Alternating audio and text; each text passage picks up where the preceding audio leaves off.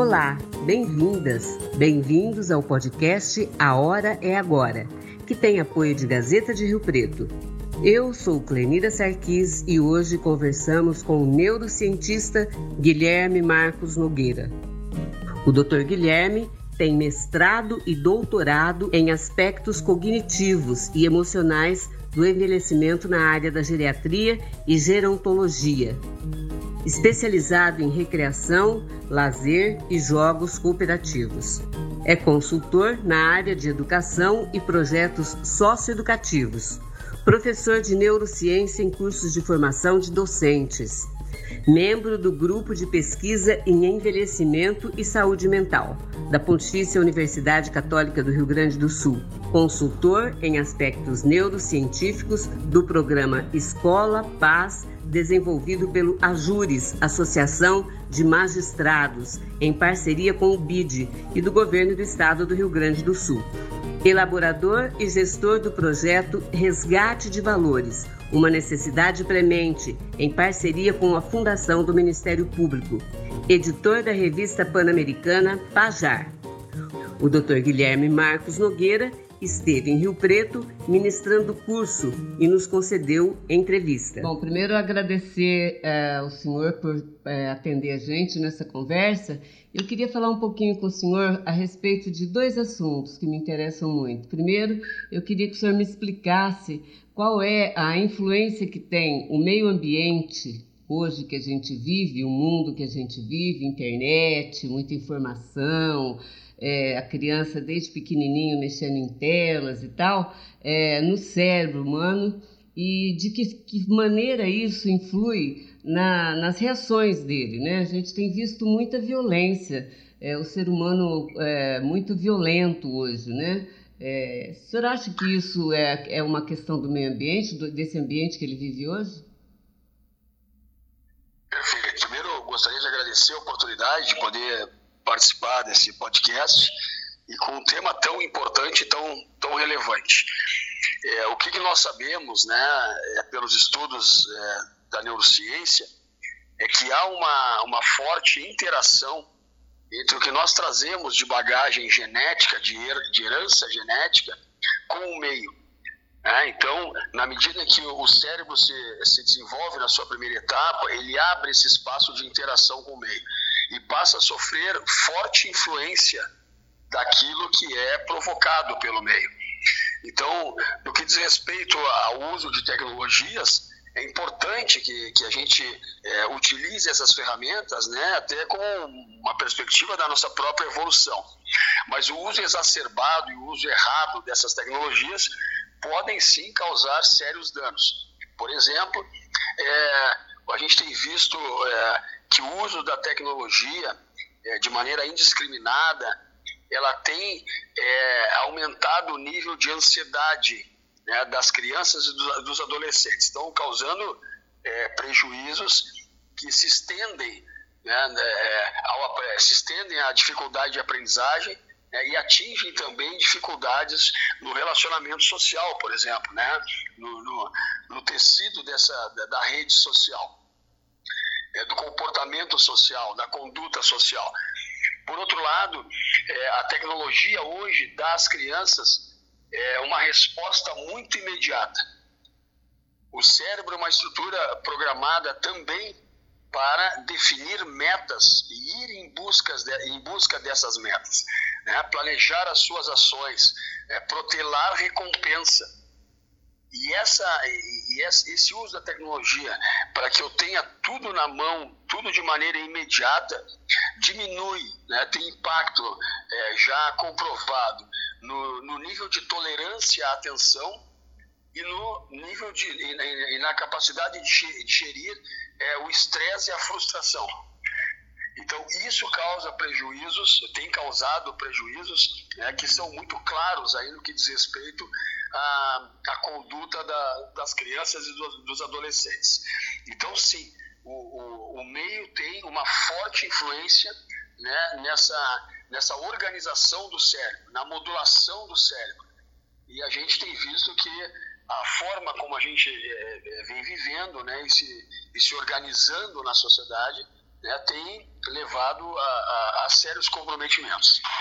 Certo. A violência, por exemplo, é uma coisa que tem tem causa, por exemplo, ninguém nasce bandido, vamos dizer assim. Ninguém nasce, ou, ou tem pessoas que nascem com uma doença mental que ela tem é, vontade de matar o outro, por exemplo. Existe isso?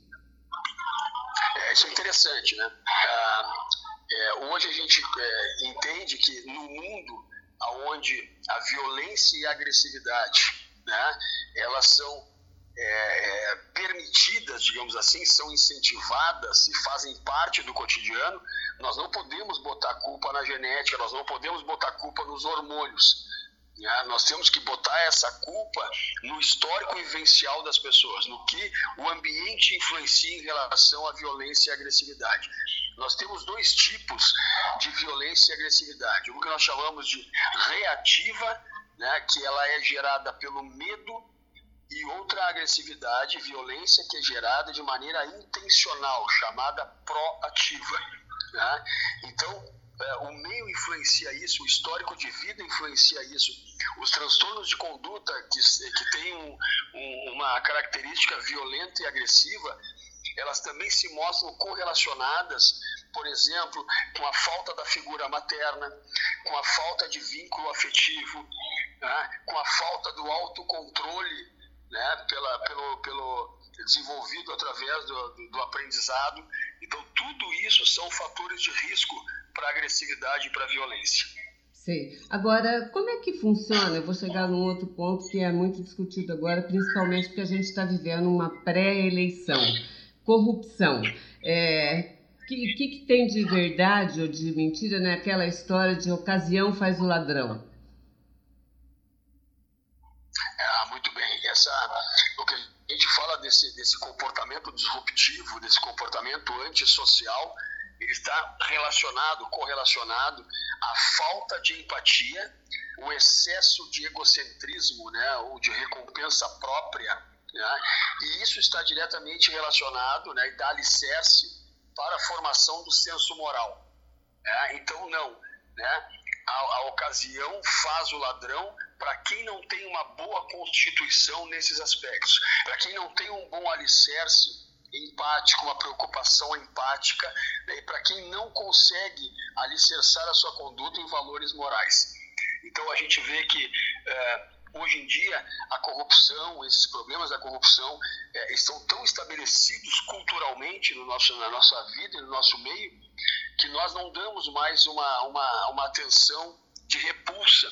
Então nós vamos acostumando com isso. Isso também tem um, prejuízo quando se torna é, um status social.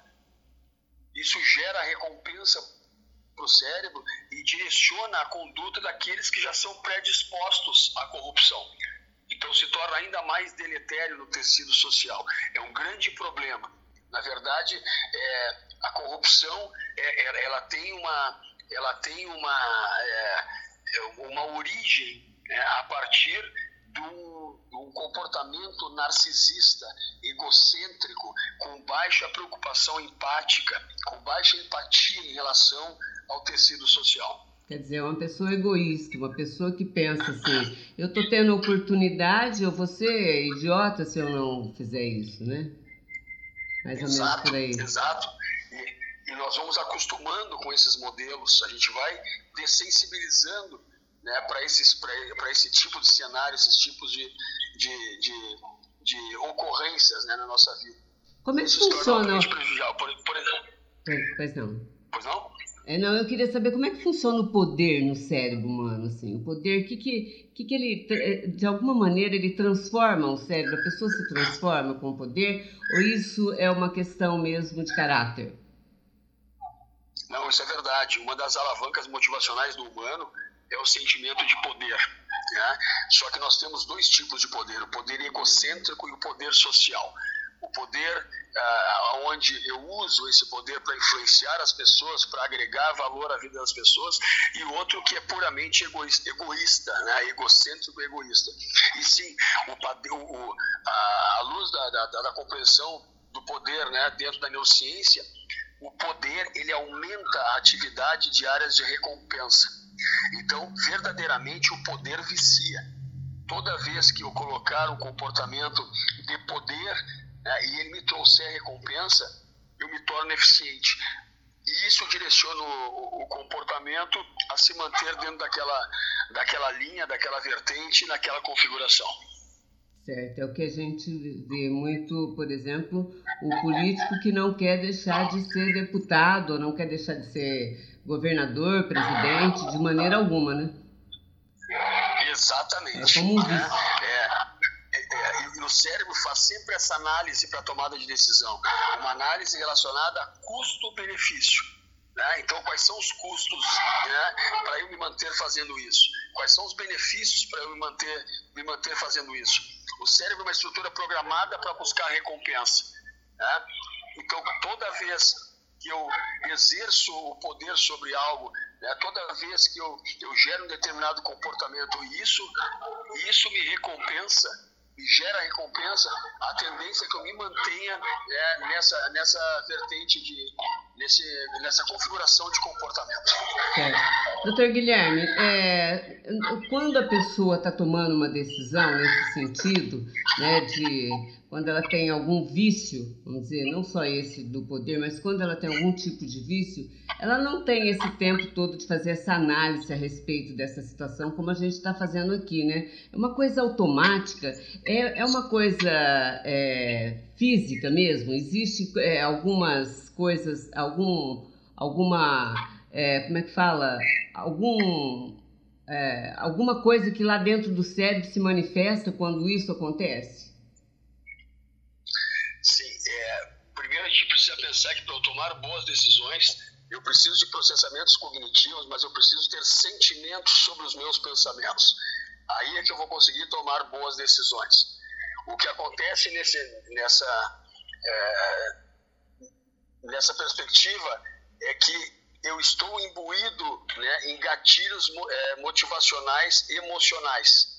Então eu perco a capacidade de discernimento cognitivo e assim não consigo é, tomar boas decisões. Por exemplo, o excesso de poder né, ele aumenta demasiadamente é, a, uma neuroquímica do prazer nas áreas de recompensa né, e eles diminuem essa conexão com as áreas de processamento cognitivo relacionados, por exemplo, ao tecido social.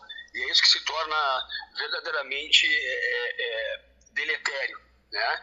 O, vício pelo poder, à luz do, da organização do cérebro, é análogo a uma dependência química, né? do, do, do dependente é, de droga. Sim. É mais fácil tratar um dependente de droga ou um, um viciado no poder? Nossa, aí é, aí é uma briga, é uma briga é, é feia, né? Porque é, é, sendo análogo, né, esse processo de, de, de é, configuração cerebral e dinâmica cerebral, né, o tratamento se torna difícil. E não é a questão do isso envolve também, por exemplo, é, o tipo de droga, né, o tempo de uso da droga, né, o quanto essa droga gerou recompensa. Né? Então, é, é, dentro dessa perspectiva, de, dessa avaliação de perdas e ganho, né, qual é o significado que essa droga tem para o cérebro? A mesma coisa o poder. Né? Por quanto tempo eu, me, eu estou me beneficiando né, com esse poder? O que, que, eu estou fazendo com ele? Quais foram os ganhos que eu, que eu tive e tenho? Né? E quais são as perdas né, que eu terei né, se eu deixar de ter essa configuração de poder? Sim. Então, toda essa análise o cérebro vai fazer. Né? E isso tem, é, não são perspectivas somente é, cognitivas, racionais. Né? Isso tem os impulsos afetivo-emocionais, que são é, é, é uma estrutura inconsciente, né? são, são estruturas de, de, de organização inconsciente. Sim. E agora, e, e ódio? São impulsos. Como é que funciona o ódio? O ódio? Uma pessoa que tem ódio de tudo. Sim gente costuma dizer o, que há por trás da, da raiva. Por trás da raiva há entristecimento. Né? Então, o ódio é, é toda uma interpretação né, de é, é, desfecho é, aversivo, ameaça. Né? Isso, além de me gerar medo, me gera repulsa. Né? E, consequentemente, eu crio mecanismos de afastamento. Né? E o ódio é uma dessas alavancas né, que, que o cérebro forma para eu poder me afastar, para eu poder eliminar, para eu poder negar né, a relação ou, ou, qualquer coisa que se estabeleça em relação a esse, a esse mecanismo estressor. Certo. Como é que. É, eu, eu gostaria. O senhor pode contar para a gente o que, que o senhor veio fazer em Rio Preto? O senhor é de Porto Alegre. Sim. Eu vim a, a Rio Preto para é, ministrar um curso né, sobre é, os fundamentos da neurociência na organização do comportamento é, social. Então, eu vim apresentar é, todas as bases constitutivas desse cérebro, toda essa relação do ambiente na modulação desse cérebro, né, e como o cérebro se organiza né, para alicerçar a conduta social, envolvendo também aí uma perspectiva acerca do comportamento disruptivo, né, é, é, é transtornos de conduta social, né, é, é transtorno de personalidade antissocial. Então, para a gente poder entender um pouquinho o que há é, é subjacente a todo esse, a todo esse, esse processo né, que envolve aí o comportamento disruptivo. Sei. Especialmente para quem, por exemplo? Isso em relação a quê? É, isso foi é, é, voltado aos colaboradores da, da, da comarca, né, do, do, Fórum da Comarca aqui de São José do Rio Preto. Sei. Pessoal que lida diretamente com problemas é, de criança nessa situação de vulnerabilidade, é isso? Isso, também. Criança, adolescente e, e violência doméstica. Ah, sim, muito importante isso, né? Aumentou muito a violência doméstica nos últimos tempos, né, doutor? Pois é, e, ele é, e isso é multifatorial, né? E está diretamente relacionado, é, eu costumo dizer que parte do, dos circuitos é, cerebrais é, utilizados para autogestão, né, para os conflitos intrapessoais, são utilizados para gerir os conflitos interpessoais. Isso foi uma das coisas que nós vimos bastante aqui no, é, aqui no curso. Então, é, quando a gente fala de violência doméstica, também é multifatorial, né? mas está diretamente relacionado com a baixa capacidade desse indivíduo de gerir o seu impulso é, é, é de resposta né? e a redução da empatia, do senso de empatia, da preocupação empática, do cuidado com o outro. Então a gente precisa resgatar né, esses valores para tentar atenuar né, esses gatilhos motivacionais que levam né, a, a, a, um desfecho de perpetração. É, e, muita, e, e, muita agressividade, né? O que, que leva uma pessoa, um ser humano, a ferir de morte o outro? Isso é uma coisa, para mim, muito dramática. Não sei se estou exagerando.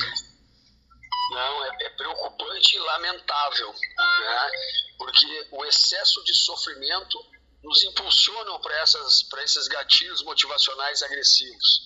Né? A dessensibilização para o bem também nos impulsiona a esses gatilhos é, motivacionais para agressão e para violência. Então, a gente precisa estar atento a tudo isso. Né? É, eu volto a dizer, né? no mundo onde a violência faz parte do nosso dia a dia, do nosso cotidiano, né? Nos, é, é, é está no nosso entorno, é, a gente não pode é, culpar, por exemplo, os hormônios. Os hormônios não criam agressividade. Né? O, que, o que gera agressividade é a história de agressões que me levam a recompensas né, e, consequentemente, modulam o meu comportamento nessa direção. Doutor, muito obrigada viu, pelas informações. Obrigada. muito obrigado, obrigado pela atenção. Um abraço. Voltamos na próxima segunda-feira, no Spotify, nas redes sociais e no site oestepaulista.net.